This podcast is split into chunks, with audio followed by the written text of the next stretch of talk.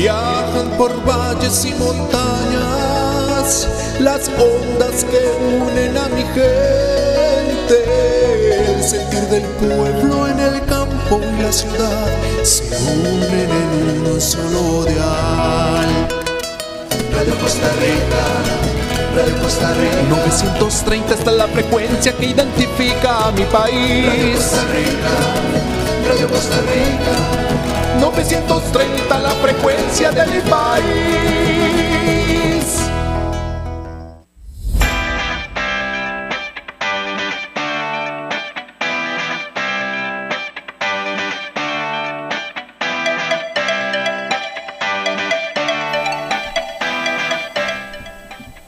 Hola, hola, buenas tardes a todos, ¿cómo están? Qué gusto estar de vuelta eh, en nuestro programa Prosperemos Juntos. Mi nombre es Freddy Hernández eh, y estoy aquí con mi socia. Hola, mi nombre es Adriana Rojas y aquí estamos en nuestro programa todos los miércoles a las 5 de la tarde. Prosperemos juntos. Exactamente, entonces bueno, a los que nos van escuchando o nos vienen escuchando eh, por primera vez, Primero que nada, muchísimas gracias por ponernos atención, número uno, muy importante. Y este queremos ponernos en contexto, pues, sobre nuestro programa como tal. Nuestro programa tiene de nombre Prosperemos Juntos y tiene un sentido práctico porque va alineado a nuestro eslogan. Nuestro eslogan en salud financiera, que es como se llama nuestra compañía, eh, está alineado a ayudar a las empresas y a las personas a transformar la vida a través de la educación, y la inteligencia financiera. Entonces, este, este programa está enfocado en empresarios y en emprendedores. Eh, ¿Por qué? Porque nosotros hemos visto que hay una gran cantidad de información que podemos compartir para que nuestra comunidad y nuestro país mejore desde la perspectiva empresarial, porque la perspectiva, o sea, las empresas generan pues una gran cantidad de beneficios al país como un todo. Entonces a eso es lo que nos vamos a enfocar, nos enfocamos en nuestro programa. Este, y bueno, vamos a empezar. La, la semana pasada, que fue nuestro, nuestro programa de lanzamiento, ¿verdad? Hablamos de un tema muy interesante que es, que fue, perdón, el crédito empresarial. Y del crédito empresarial hablamos de cuatro elementos indispensables en, en cuanto a, al entendimiento, ¿verdad? De, lo que es el crédito. Y uno de ellos, eh, eh, pues es el que vamos a ampliar el día de hoy, ¿ok? Y cuál va, y así vamos a seguir consecutivamente en, en los siguientes programas, eh, que Adriana, recordando los cuatro, los cuatro elementos para poder contextualizar a los que no nos escucharon o no nos vieron la semana pasada, porque nos puedes ver también en las redes sociales, en las redes sociales de Radio Costa Rica, en las redes sociales de eh, también Salud Financiera, aparecemos en YouTube, en, perdón, en YouTube, sí, y en, en Facebook, en Facebook como Salud Financiera CR. Así que, Adri, dale, contale, contale los cuatro puntos que, que, vimos la semana pasada. Sí, la semana pasada hablamos de crédito empresarial y hablamos de cuatro puntos importantes que vamos a ir desarrollando en nuestros cuatro programas siguientes. Hoy empezamos a desarrollar el primero, ampliarlo, pero vamos a ver la generalidad. Hablamos del el perfil del cliente, hablamos de la capacidad de pago de la empresa, hablamos de el comportamiento de pago de la empresa y la garantía. Estos son cuatro componentes que vamos a ir desarrollando en los siguientes programas y hoy vamos a empezar desarrollando el perfil de la empresa, de los socios y más detalles que vamos a ir revisando a lo largo del programa el día de hoy. Exactamente. Entonces, bueno, como les decía, eh, Adri, como les decía yo, eso es lo que vamos a desarrollar. Hoy nos vamos a enfocar en el perfil de las empresas este, y... Es importante, antes de entrar en materia, pues agradecerle a, diferentes clientes de nosotros y patrocinadores de, este programa que, nos ayudan a que esto sea una realidad y cada vez vamos a ir creciendo más. Entonces, pues a nuestra empresa eh, patrocinadora Despierta el Talento, una compañía que se enfoca en transformar realmente positivamente la, capacitación ejecutiva en las empresas. Este, también a eh, Ripario. Ripario es un restaurante que es Ripario Gastronomía Auténtica que está en Escazú. la cagué para base, yo.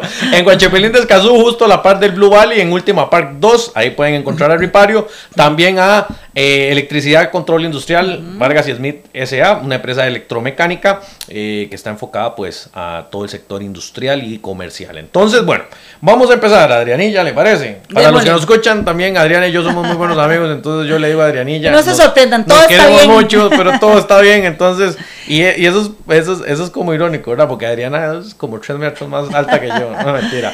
Creo que este tal vez es bueno poner en contexto eh, por qué decidimos hablar del crédito, ¿verdad? Eh, decidimos hablar del crédito porque es, es una herramienta para las empresas en su crecimiento.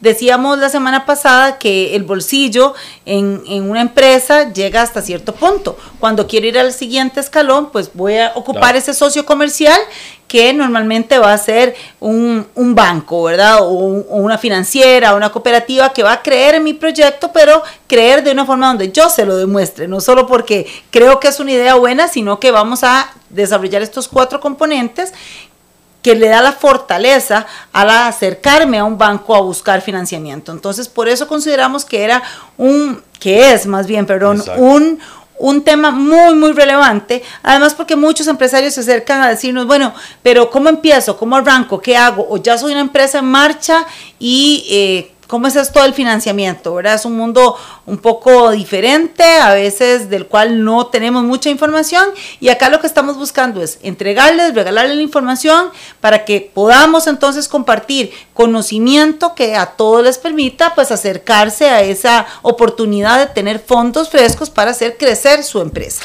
Exactamente, entonces el día de hoy nos vamos a enfocar en el perfil. ¿Y a qué nos referimos con el perfil? Eh, Normalmente uno pensaría que cuando habla de perfil es simple y sencillamente un documento de Word o un PDF en donde viene el nombre de la empresa y la misión y la visión y los valores, ¿verdad? Que eso era muy vieja escuela para mi gusto. Este, pues el perfil a lo que nos queremos referir con perfil es el todo de la empresa. Y cuando nos referimos al todo ya lo vamos a ir viendo, pero queremos, vamos a enfocarnos en, por ejemplo, en los componentes mínimos que deberíamos tener para que nuestro perfil a nivel de imagen hacia, la, hacia los bancos e inclusive hacia los proveedores, porque también los proveedores, recordemos que nuestras empresas se financian por tres grandes componentes, accionistas, proveedores y bancos o instituciones financieras. Entonces, este, los proveedores forman también parte de ello, de los que ven, lo que ven el perfil. Entonces, póngase usted a pensar en exactamente lo mismo. ¿Qué pasa usted cuando llega, por ejemplo, como consumidor a un restaurante? Se fija en todo, probablemente. Tal vez si, si es como, como nosotros o como, como Adrianilla, se fijará en absolutamente cada detalle. Entonces, a eso es lo que nos referimos con el perfil. Entonces, nos vamos a enfocar en esa óptica de entender por qué su empresa como un todo tiene que tener un perfil que sea realmente coherente, consistente y efectivo para que la gente que va a estar haciendo negocios con usted confíe en su negocio y pueda darle la mano que necesita para crecer. Porque hay una cosa que tiene que quedar clarísima, me parece a mí, y es si uno no se apoya de bancos o de otros o de otros socios comerciales difícilmente crezca. va, a llegar hasta un punto donde, donde se va a pegar, ¿verdad? Donde no va a lograr avanzar. Y este tema es importante. A veces existe resistencia de pensar, no, no, eh, yo no ocupo un banco, puedo crecer eh, a mi forma, a mi manera. Lo vas a lograr, posiblemente a un modo más lento y va a llegar un momento donde no va a ser suficiente. Entonces, o te sale un negocio bastante grande que no vas a poder enfrentar con tu capacidad, eh, con tu liquidez, con tu dinero y vas a requerir ese empujo y ese impulso que para eso están las entidades financieras, ¿verdad? Para apoyar en el tanto nosotros podamos demostrar.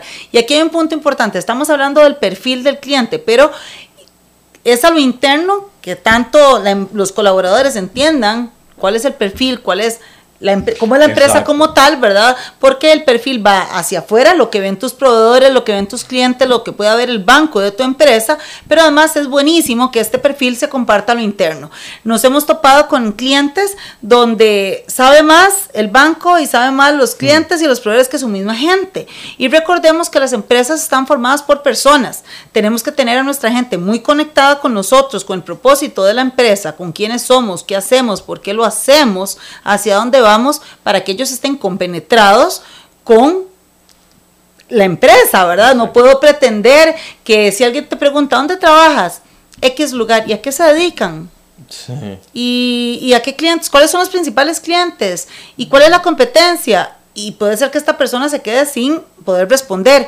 Entonces acá también es una recomendación que el perfil de la empresa lo conozcan todos los colaboradores. Eso empodera a la gente, genera sentido de pertenencia y nos permite tener más embajadores de nuestra marca. Totalmente. Y cuando empezamos a hablar del perfil, hay, cosas que son interesantes. Cuando nosotros eh, cuando Adri y yo estábamos en banca, eh, ahora todavía, uno llega a las empresas y el perfil de la empresa empieza desde, desde que uno llega al parqueo de la, de la empresa. Mm. Llámese que esté en un oficentro, llámese donde sea, no importa.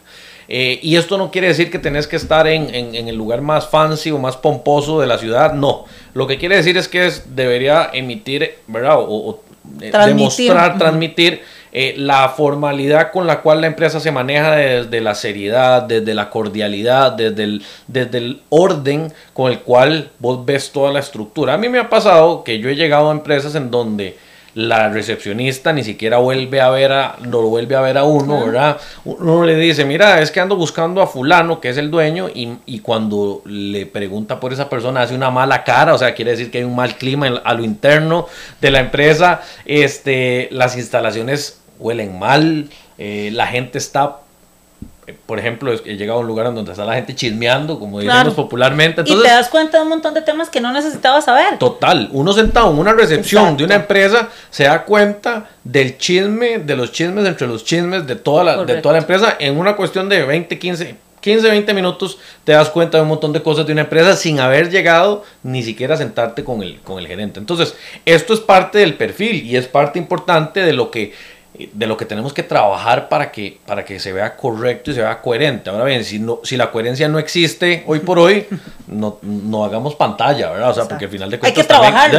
lo que, hay que decir es, tengo una oportunidad de mejora en esa línea que tengo que buscar cómo solucionar. Y desde ahí empiezo a trazar mis objetivos. Entonces, eh, agarrando como por la puerta, ¿verdad, Adri? ¿Qué? O sea, digamos, uno llega y entra y dice, bueno, lo primero que puede ver es la recepción, suponiendo que hay recepción. Y siempre hay una primera impresión, ¿verdad? Siempre hay una primera impresión. Cuando yo, y piénselo usted, cuando usted llega a una empresa, se ve limpio, se ve ordenado, te reciben con una sonrisa, la persona que atiende el teléfono es amable, o por el contrario hay un ambiente tenso, hay carrera, eh, hay mal humor, se atiende eh, de mala forma el teléfono, no encontraste parqueo. Y hay un, hay un tema importante por acá que nosotros siempre vamos a recomendar el parqueo es para los clientes. Ah, es un punto importantísimo.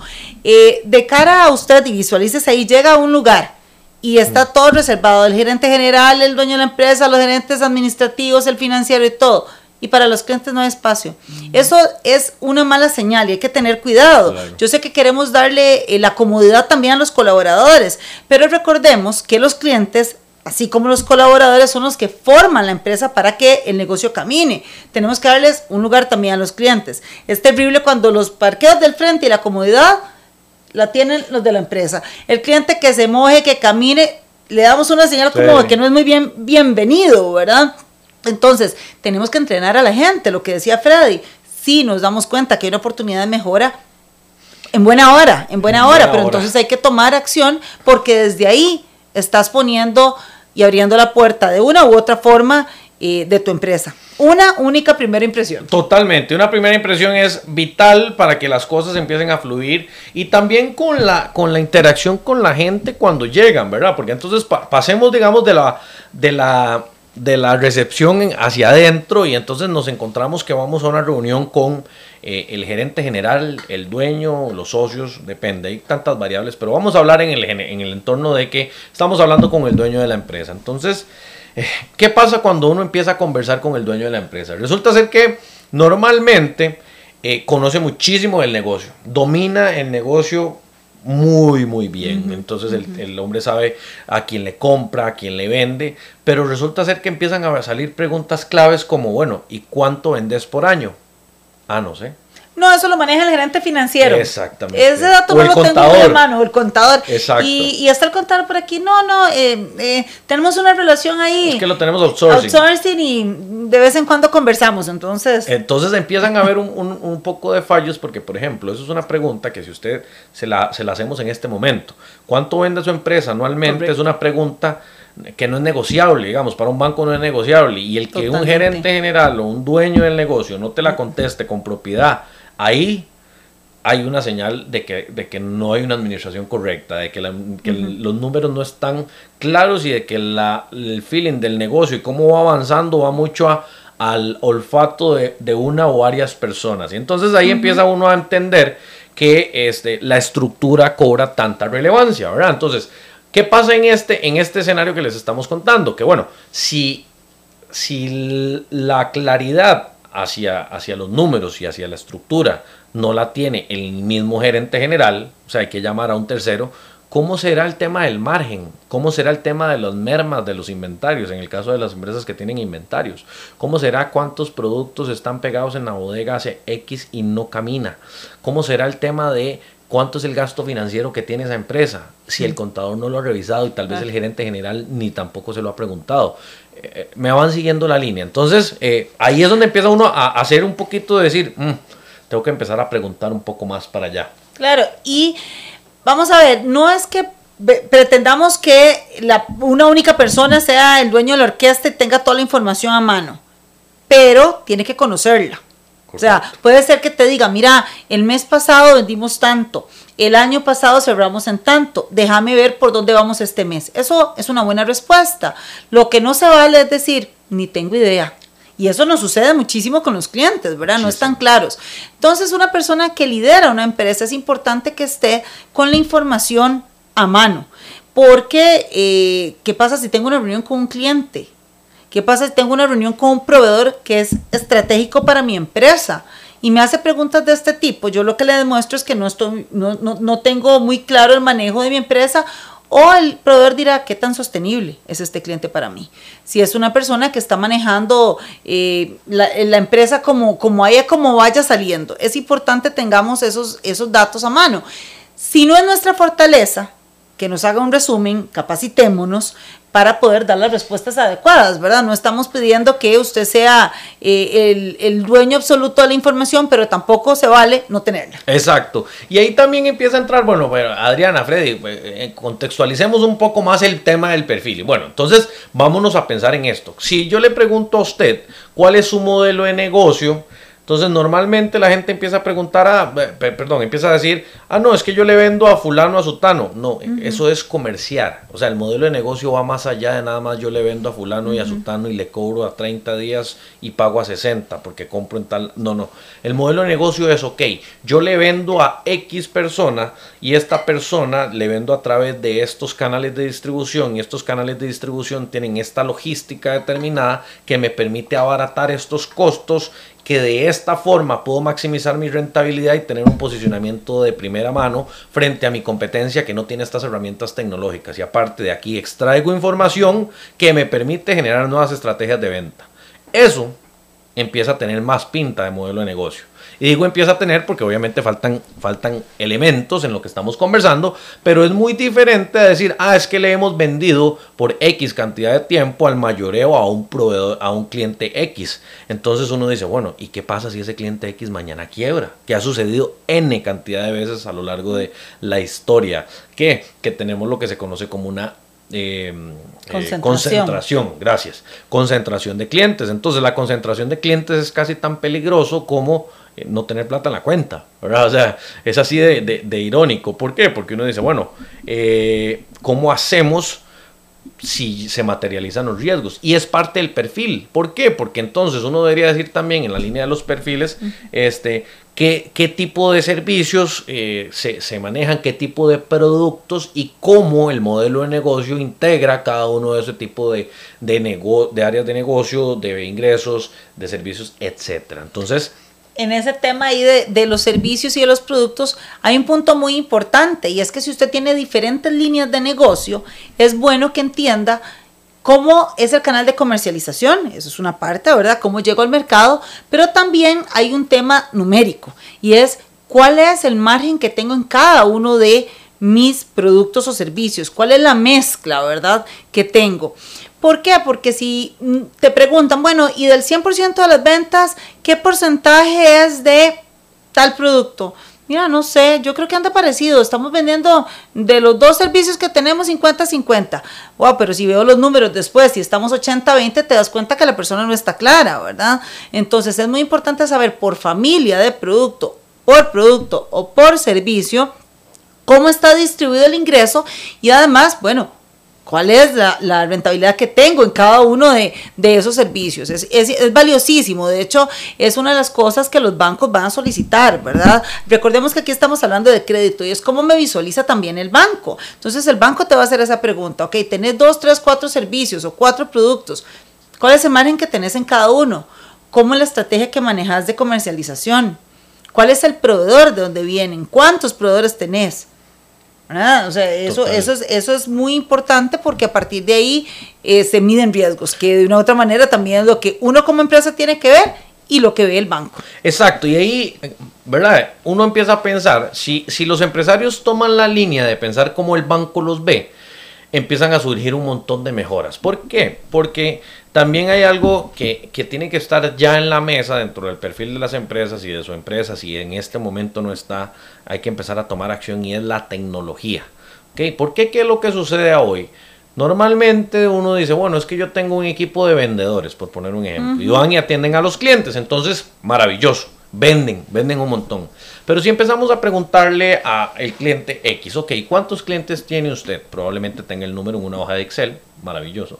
Ok, ¿cuánto le vende a cada cliente? También sale de la contabilidad, maravilloso. Pero ahora sí, ¿cómo es el mix de producto por cliente? ¿Cuánto le compran en el histórico por cada cliente? ¿Cómo se lo compra? ¿Cuál es el margen de rentabilidad que tiene cada uno de sus clientes en función de los productos que le venden? Entonces, ojo cómo se está empezando a complicar digamos, digo complicar desde la perspectiva de tener toda la información a mano en una sola hoja de Excel para poder tomar las acciones correspondientes para nuestra gestión comercial, porque entonces la tecnología nos permite que, que, sea el vehículo para que eso suceda más fluidamente, porque si tenemos, por ejemplo, un CRM, que es un Customer Relationship Management, de ahí podríamos extraer muchos datos sobre la cantidad de visitas que se le hace a cada cliente, se podría vincular con un ERP, que es un Enterprise Resource Planning, que lo que hace es que puede ver, todo el tema de los inventarios y ver todo el tema de cómo se facturan y a quién se le factura y cómo se le factura. Y entonces, ojo, lo que estamos armando aquí a través de la tecnología, la información para poder tomar decisiones porque también nos damos cuenta que dentro del perfil y la el mezcla de ventas, ya resulta ser que tenés un montón de vendedores, pero que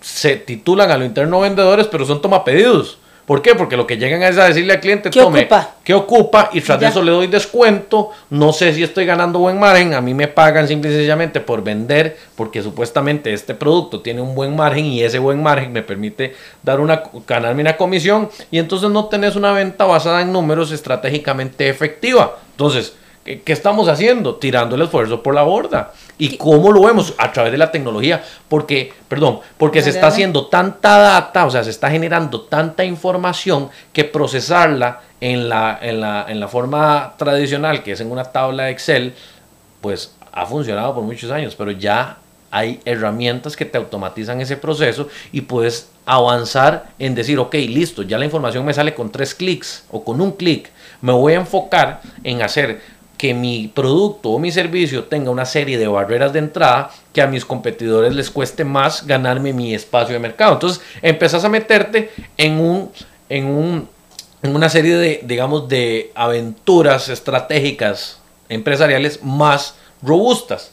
Y eso es parte del perfil. Eso es lo que hace que el perfil empiece a generar, ah, ok, si yo, banco, le presto plata a esta persona, tengo menos riesgo de perderla y me hace más sentido porque esta persona, si esta persona gana plata, genera buen negocio, yo como banco voy a poder cobrar mis intereses y voy a mejorar en, mi cartera de crédito. Eh, digamos, esa es la línea conceptual, lógica que tiene el sistema que tenemos como un todo. Y ahí es muy importante, ligado a esto que venía diciendo Freddy, ven qué interesante cómo si tu equipo comercial no está informado, no está claro del perfil de la empresa, de la mezcla de productos, de la mezcla de rentabilidad que tiene la compañía, no nos está ayudando, no estamos todos en una misma línea. Entonces ellos dicen, este es el producto que para mí es más fácil vender, es el que el cliente ocupaba, pero yo no hice una gestión real. Si yo preparo a mi equipo comercial entendiendo la estrategia que tiene la empresa, la rentabilidad que busca y el enfoque donde quiere hacer su mezcla de productos, el vendedor va a tener la información y la capacidad de guiar al cliente en el tanto sea su necesidad para que genere la compra del producto que tanto el cliente ocupa como lo es rentable para la empresa. Por eso es que es muy importante que tu gente esté capacitada y conozca muy bien el perfil. El perfil no es solo la misión, la visión y, estas cosas que muy bien si las tienes, pero también es importante ir más allá, profundizar. A partir de esto, entonces, todos van a estar trabajando en una misma línea. Y con el tema de tecnología, hemos encontrado empresas que nos dicen, es que esto no es para mí, es que es muy caro. Y la pregunta acá sería, ¿qué es caro? ¿Perder oportunidades eh, de negocio en el mercado? ¿Que me vaya sacando mi competidor porque él sí consideró que la tecnología era parte de que la empresa fuera sostenible en el tiempo? ¿Qué es caro? Hacer una inversión para poder manejar la información y tener la información a mano para tomar mejores decisiones en cualquiera de las áreas que estemos trabajando dentro de la empresa es la oportunidad de darle sostenibilidad y rentabilidad a la empresa. Si no lo estás haciendo, hay oportunidad de hacerlo tomando herramientas, algunas hasta gratis. Es que ese es el punto. O sea, hay unas que tienen un costo, claro, pero puedes empezar a utilizar herramientas a las cuales vas acostumbrando a tu equipo, porque es un cambio organizacional, es un tema de transformación digital, donde empezamos a darle un manejo diferente a la empresa desde lo interno. Y eso, como bien decía Freddy, los bancos van a decir, ah, esta empresa se está preparando para lo que viene, está innovando, está cambiando, está buscando cómo diferenciarse del competidor. Su equipo está bien capacitado y además utiliza herramientas tecnológicas para tener el control de la información. Eso es importantísimo. Entonces, no dejemos de lado que lo barato sale caro.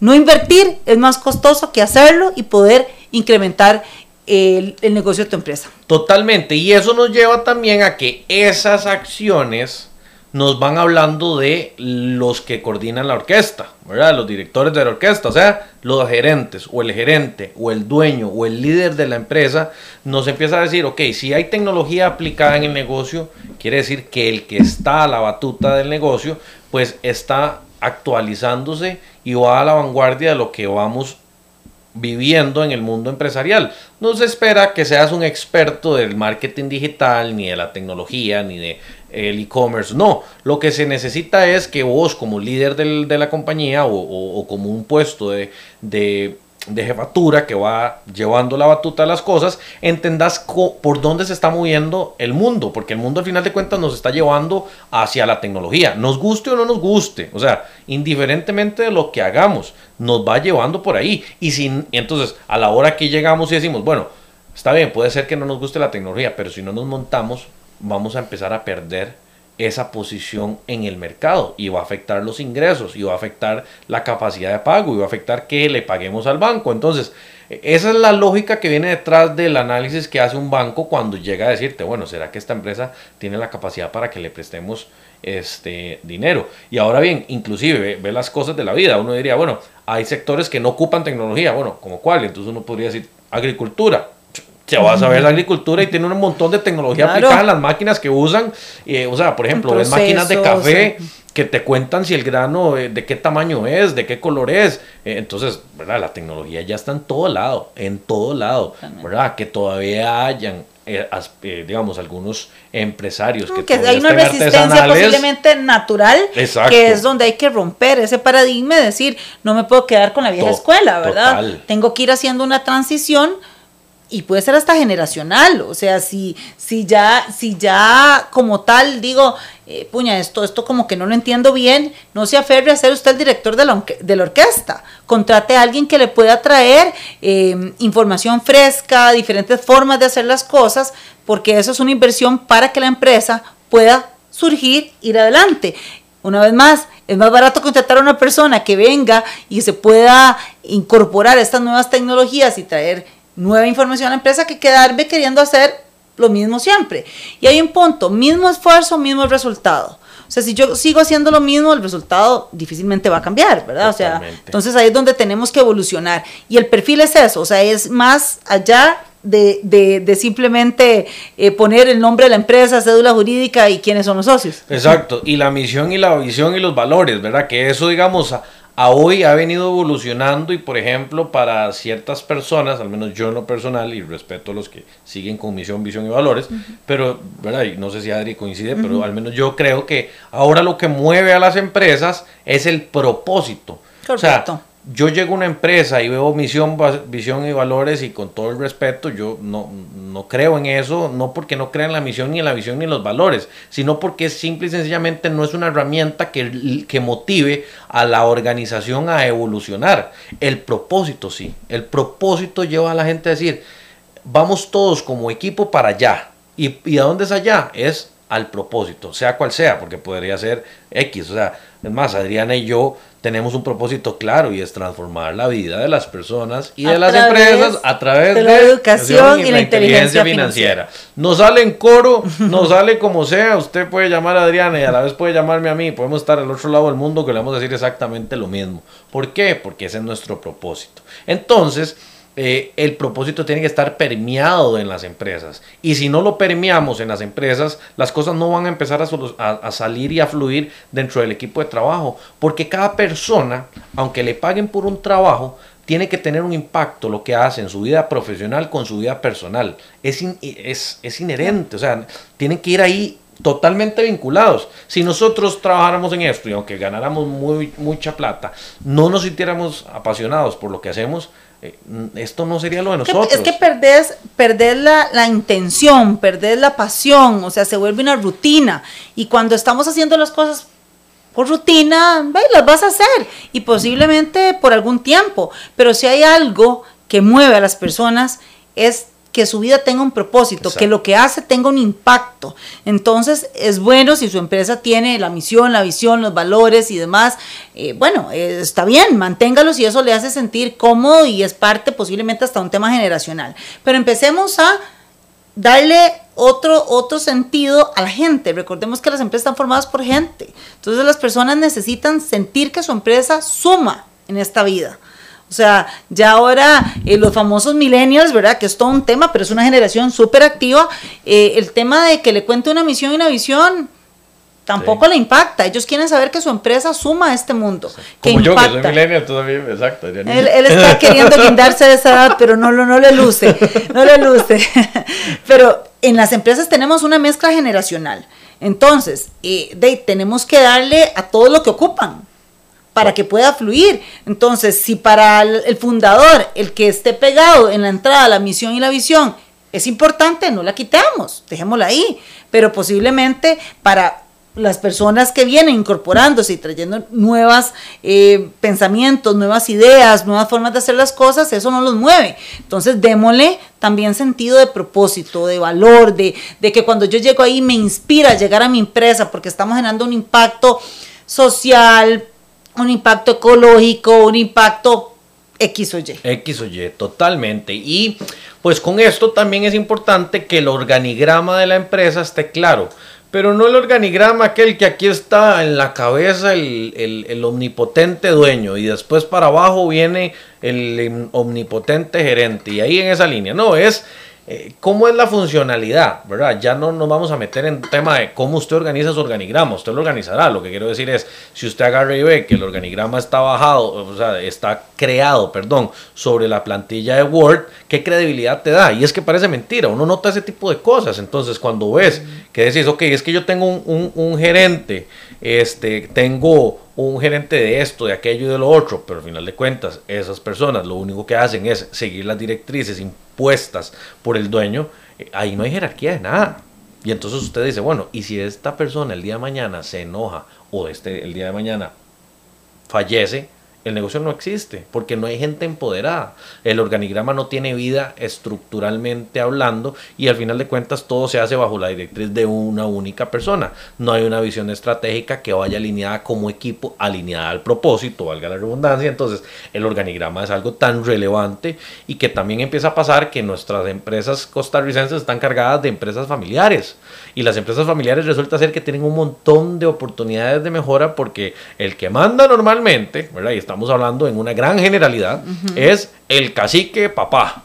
¿ok? Y después el cacique papá es el que dice cómo se patea el gato, como digo yo, ¿verdad? Y cómo se hacen las cosas. Y los hijos tienen que aguantar lo que diga el papá hasta que las cosas pasen a oficialmente a las manos de ellos. Hasta que se muera, Ah, diría. ya, para no decirlo así. Y esa no es la idea, o sea, que dice que lo dice hecho, ¿verdad? ayudaste, ¿verdad? Sí, sí, y esa, y esa no es la idea, o sea, no podemos eh, esperar que alguien falte para que la empresa pueda hacer cambios, por eso hablábamos de temas generacionales, ¿verdad? Y, y con esto que decía Freddy, el tema de organigrama, o sea, el- ya los líderes no pueden trabajar por imposición, porque soy el gerente, porque soy el director, porque soy el dueño. Las empresas trabajan por inspiración, Exacto. por el ejemplo. O sea, si yo soy un líder que estoy transmitiendo a mi equipo, a mi área de trabajo, el propósito que me inspira, que me mueve, que me hace hacer las cosas cada día que llego a la oficina de la mejor forma, que quiero aprender, que quiero involucrarme. Entonces empezamos a generar diferentes áreas en la empresa de trabajo, de innovación, de responsabilidad social. Y esto motiva entonces ahora sí a la gente, ya no por imposición, sino por inspiración, sino por conectarme con aquel propósito de una empresa donde yo me siento definitivamente parte, donde hay un sentido de pertenencia. Y ahí es donde todo esto tiene valor. Y lo más importante, es sostenible en el tiempo. Yo creo que nadie quiere formar una empresa que ya de por sí es todo un tema, ¿verdad? Ustedes empresarios entienden lo que es formar una empresa y el trabajo que esto conlleva para un ratito. O sea, es como hacemos que esto sea sostenible y que permita eh, que pase todas las situaciones hasta generacionales y, demás en una compañía. El tema de- del, del organigrama es un, es un punto valioso cuando un banco nos pregunta, bueno, ¿y, y- quiénes son las personas que están a cargo de la empresa? ¿Cómo funcionan como equipo? Eh, de alguna manera, ¿qué trayectoria, qué conocimiento tienen en la actividad que, que ustedes desarrollan? ¿Verdad? Es, es importantísimo que, que nosotros eh, tengamos voz y voto en las empresas, en el sentido de que cuando me preguntan, sí, mira, tengo esta trayectoria, hace tanto tiempo hago esta actividad y ojalá que su gente también tenga. Eso le da muchísima fuerza a la empresa porque el banco lo que dice es, bueno, ¿saben lo que están haciendo? ¿Qué pasa si esta situación se da? ¿Cómo podrían reaccionar? ¿Tiene la gente capacitada? ¿Tiene las herramientas para poder enfrentar X o Y situación? Eso es muy valioso y sobre todo es bueno que hablen de casos de éxito, que hablen de casos de éxito que ha tenido la empresa. Eso eh, le da muchísimo peso.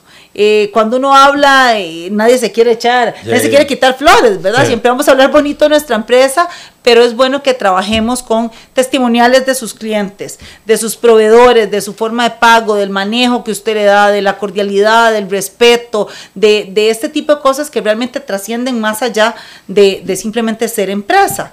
Entonces, cuando usted le da valor a su empresa, desde los casos de éxito, hay alguien más que está hablando por usted.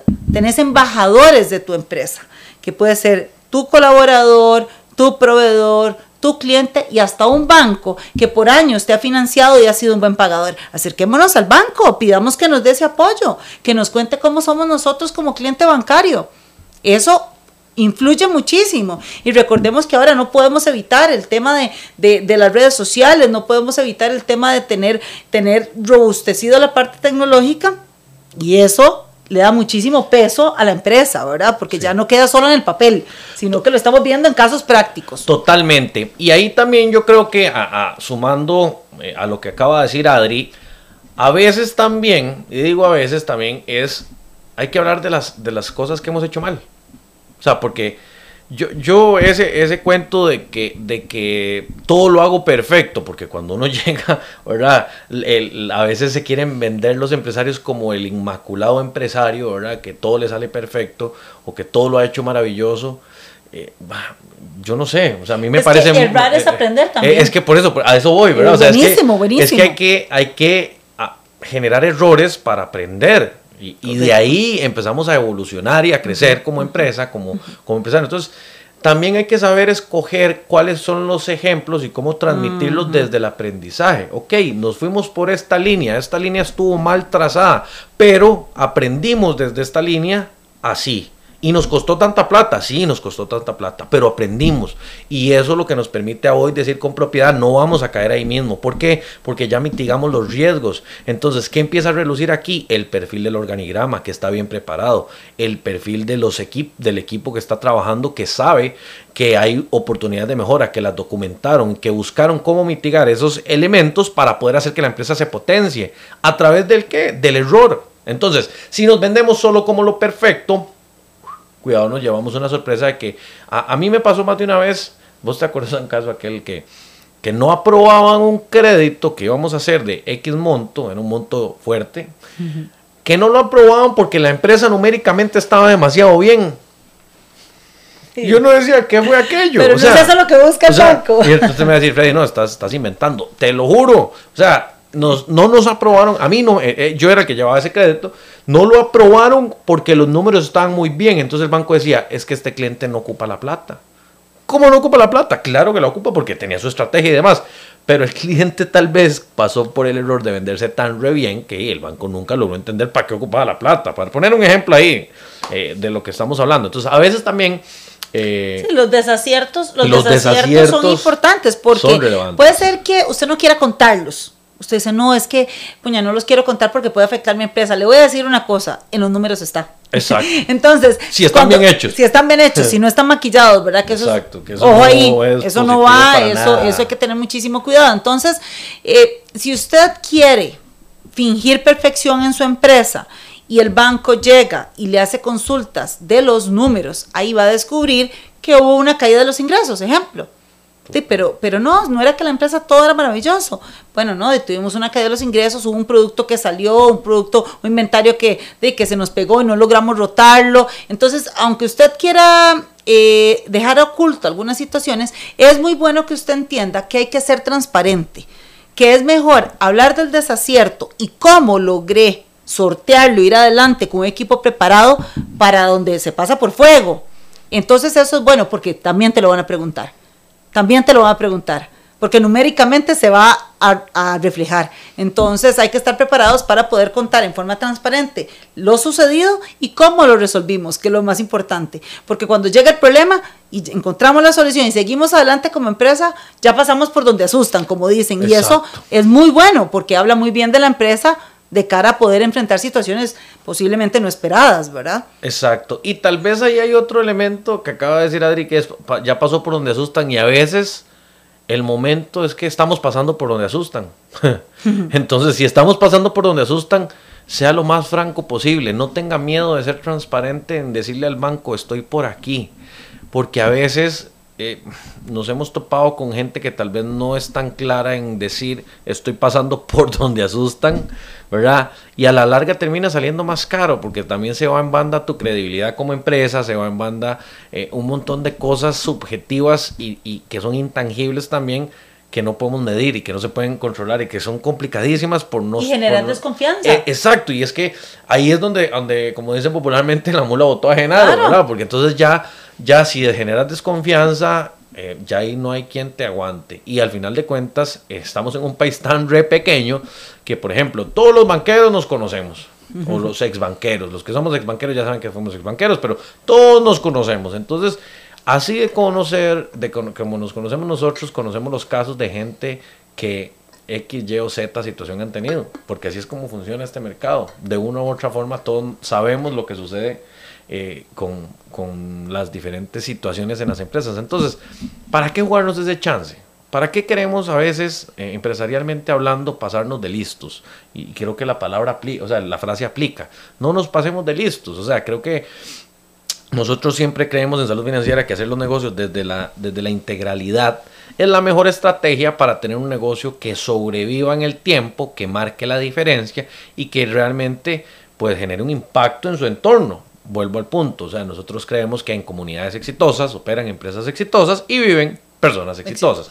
Pero si lo que tenemos es un montón de empresas que están buscando cómo bailarse a los bancos, ¿verdad? Hmm. Y ese baile mejor no se lo ese eche. baile mejor no se Ese lo baile eche. mejor no se lo eche, nada- o sea, es- Nada bueno va a salir de ahí. Nada bueno va a salir, o sea, te vas a nada. complicar, te vas a cerrar puertas y recuerden que los bancos se hablan, entonces Total. si usted está intentando eh, sortear por ahí y jugarse el chance de, evítelo, evítelo porque tarde o temprano las otras entidades financieras se van a dar cuenta de lo que usted intentó hacer con un banco y se te empiezan a cerrar las puertas. Entonces, lo que intentó ser eh, algo chistoso o evitar y jugar muy de listo, no hace sentido, no hace Total. sentido. Trabajar desde la humildad y levantar la mano en el momento necesario como empresario vale más que ocultar información que tarde o temprano llega a la mesa. Total, y aquí, digamos, habrá gente que se pregunta, pero ¿cómo de qué hablarán, verdad?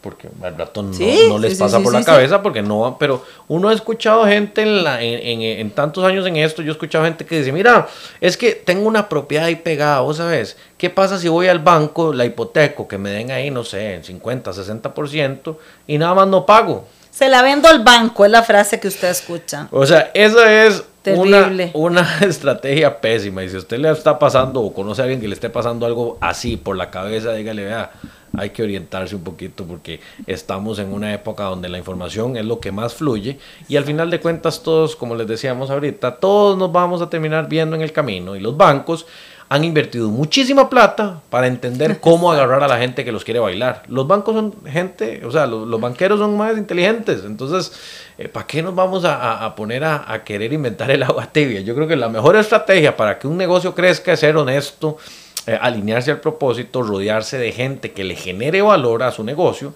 eh, y también tener la humildad para decir, es que aquí estoy en un problema y no sé cómo hacer esto y buscar que alguien te ayude. Y ahí hay una recomendación también eh, que queremos darles. Si usted forma parte de un sector específico, de una actividad específica, busque hacer comunidad. Correcto. Busque agremiarse a la cámara, busque ser parte de la asociación X o Y, donde pueda usted compartir con más personas que están en su mismo giro de negocio. No lo sienta solo como competencia. Sepa que las mejores prácticas también se comparten y que todas las empresas tenemos lo nuestro. O sea, hay campo para todos. Entonces, si usted forma parte de, una cámara que se capacita en su sector, que escucha historias de otros, que cuentan por dónde asustaron o si les están asustando en ese momento y cómo están logrando salir, usted aprende. Pero si usted se aísla, puede ser que cuando lleguen los momentos difíciles de verdad estés más solo. Entonces acérquese y pertenezca a su gremio, a su sector, porque se va a sentir mucho más acuerpado y también va a tener mayor información. Se supone que una cámara, que una asociación es un lugar donde está un, grupo de empresarios del mismo, del mismo sector buscando mejora continua de su, de su de su actividad de negocio. Entonces vas a tener información relevante para saber qué decisiones tomo y para dónde vamos en, nuestro giro de negocio. Para los bancos eso es positivo. Eso es positivo porque te ve activo, te ve participativo, buscando información, buscando estar actualizado, buscando mejorar. Eso es una recomendación para que lo puedas tomar en cuenta y acercarte y formar comunidad. Recordemos, vivamos en un mundo colaborativo y no competitivo. Hay para todos. Súper bien. Ahí saludos a Cristian Carranza que nos escribe saludos. Muy bueno el tema, dice. Muchas gracias Cristian por escucharnos. Este, y bueno, qué dicha que te está pareciendo muy bueno el tema. A nosotros nos apasiona, así que más bien nos queda corto el tiempo que tenemos para hablar de esto siempre, ¿verdad? Y aparte que como has visto, nos encanta hablar. Entonces, gracias, de verdad. Eh, entonces, Adriana, hemos hablado de cómo entra uno al negocio, qué ve, cómo lo reciben, cómo se ve las personas, cómo se ve la gerencia, cómo se ve el cómo se ve, cómo, cómo hay que trabajar la relación con los clientes, cómo hay que trabajar la, la, relación con los proveedores, ¿verdad? El tema de tener un equipo consolidado y realmente capacitado es muy importante. Y a veces, aquí me gustaría hacer un comentario. Muchas veces tenemos equipos de trabajo a los cuales nos acostumbramos a que hagan las cosas a la forma del dueño pero no, no invertimos en capacitación. Entonces, ¿qué sucede ahí? Que hay gente que dice, este, ok, hay que es que esta persona no sabe hacer tal cosa y la pregunta es, ¿cómo has buscado cerrar la brecha de conocimiento que esa persona tiene? Entonces, ya ahí hay un tema que es capacitación. Capacitación, desarrollar a la gente que tenés cerca es la forma para poder crecer. Es la misma lógica del país.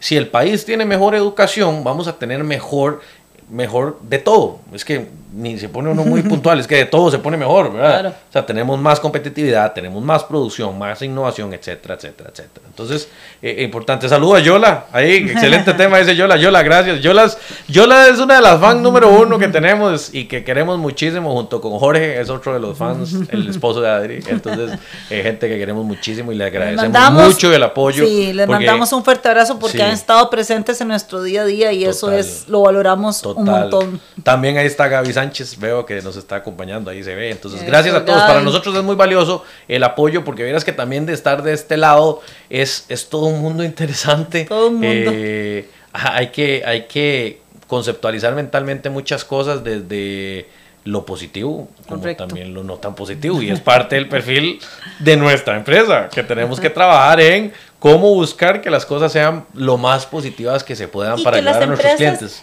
Y que las empresas entiendan o entendamos, porque nosotros nos incluimos, somos empresarios y vivimos la misma situación que usted vive, o sea, estamos en la misma barca, aquí estamos ayudándonos unos a otros. Todo el mundo sale todos los días a pulsearla. Todos estamos pulseándola y buscando y buscando realmente cómo mejorar y sostenernos en el tiempo. Entonces, eh, las mejores prácticas, apoyarnos, escucharnos, motivarnos. Cuando alguien la está pasando mal como empresario, poña, no le demos solo leño, no, no estemos señalando, de eso no se trata. Dice Rucho, qué bien que le está yendo mal porque es mi competencia. No, o sea, eso no. es como bonito, ¿verdad? Yo creo que no nos gustaría estar en esa posición. Entonces tampoco lo hagamos hacia otros, porque eso de una otra forma nos afecta. O sea, si estamos desde la negatividad, no crea que solo va para allá.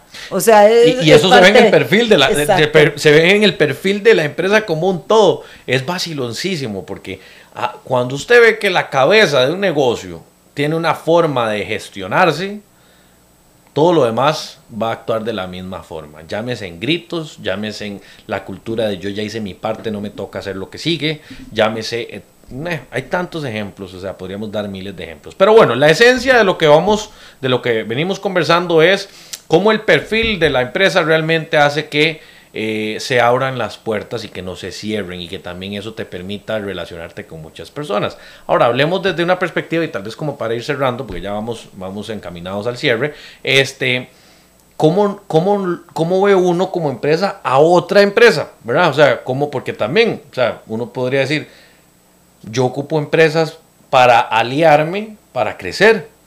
Pongamos el ejemplo de salud financiera. Salud financiera puede ser una empresa que ocupa de los medios, por decir una cosa, para darse a conocer. Eh, pero ¿qué pasa si la imagen de salud financiera no es la correcta? No nos abrirían los espacios, no nos abrirían, no, no nos darían eh, tal vez el pie a que pudiésemos exponernos como marca, etcétera, etcétera, etcétera. Espero que me sigan la línea de la idea y es que tenemos que ser nosotros mismos también consistentes con nuestras con las empresas que vemos a la par, porque a veces nos enfocamos solo en los, los clientes, ¿verdad? Entonces quiero que solo el cliente me vea perfecto y a los proveedores los trato a la patada. Pasa mucho en construcción. Por ejemplo, tenemos clientes de construcción que tiende a suceder que los proveedores o los contratistas no les damos en la posición que, se, que realmente tienen. Y si nos ponemos a pensar, los proveedores son parte vital, tan importante como lo son los clientes. Así de importante. Entonces, no podemos, ¿verdad?, menospreciar o no tener una buena relación con nuestros proveedores. Y, ahí, y ahí es muy, muy valioso em, agregar a esto que venía diciendo Freddy, con quién nos estamos relacionando. Cuando te preguntan quiénes son tus principales clientes, tus principales proveedores, hay mucho más allá de ver un nombre. Entonces, cuidemos nuestra marca podamos, no se trata solo de vender, podemos estarle vendiendo a una empresa que pueda afectar a la nuestra. Total.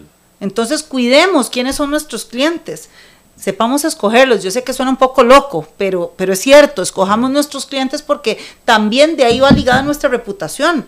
¿Cuál es tu reputación como empresa? ¿Cuál es tu marca? ¿Qué dices tu marca? ¿Es confiable? ¿Es una marca que, que cumple su palabra?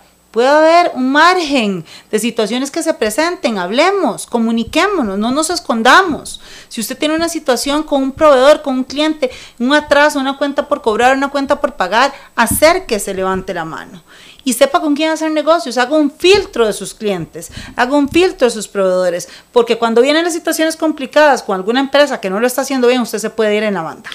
Usted puede irse con ellos aunque usted no lo tenía planificado. Entonces, ojo ahí, tengamos ese tema, ese tema muy, muy presente. Muy presente porque al final de cuentas vuelve al punto de que siempre termina alineándose a que la gente con la que yo estoy cerca habla mucho del perfil de mi compañía. Entonces, este, la calidad, hay, hay digamos, los bancos usan un formulario que usted fijo lo ha llenado y se llama el formulario Conozca a su cliente. Y le preguntan de todo en el bendito formulario. ¿Y por qué? Porque la idea es conocer con quién usted está haciendo negocios. Exactamente lo mismo aplica para su empresa, para su negocio y para todos los que lo rodean. Igual lo hace usted con sus clientes. Entonces, piense en que si usted va a invitar a alguien a su casa, no va a invitar a cualquier persona que no lo tiene claro, o sea, que quién es es la misma cosa con, con, los negocios. Hay que saber con quién se hacen los negocios para que las cosas fluyan de verdad. Entonces, este Adri, creo que nos encaminamos al cierre. No sin antes agradecer. Ahí está Jorge también y está Gustavo viéndonos. Muchísimas gracias.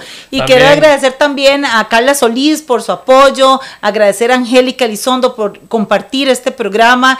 Eh, de verdad que muchas gracias por creer en nosotros, por apoyarnos. Esto es un día a día eh, con altibajos, al igual que todos los empresarios, y aquí estamos para seguir dando información dando, dar contenido. Em, no importa lo que esté pasando afuera, apoyémonos, creamos en que esto es posible y motivémonos unos a otros, porque la vida del empresario no crean que solo es color de rosa, así es que entre todos lo podemos hacer mejor. Muchas gracias a las personas que nos apoyan, por ahí está Nil Camacho también y le agradecemos eh, pues montones el apoyo que nos brindan. Gracias porque también este, hacen que esto tenga un sentido y que nuestro propósito se cumpla en cada día que hacemos lo que amamos. Exacto, así que muchísimas gracias. Hemos llegado al final de nuestro programa del día de hoy. No sin antes recordarte que nos vemos el próximo miércoles a las 5 de la tarde aquí mismo y lo vamos a transmitir igual por el Facebook, nos puedes encontrar en YouTube, nos puedes encontrar en Instagram como Salud Financiera CR, así que muchísimas gracias por tu tiempo, esperamos que te haya gustado y nos vemos la próxima semana con otro tema en función de todo lo que tiene que ver con el crédito empresarial. Muchísimas gracias. Porque lo que buscamos es, que,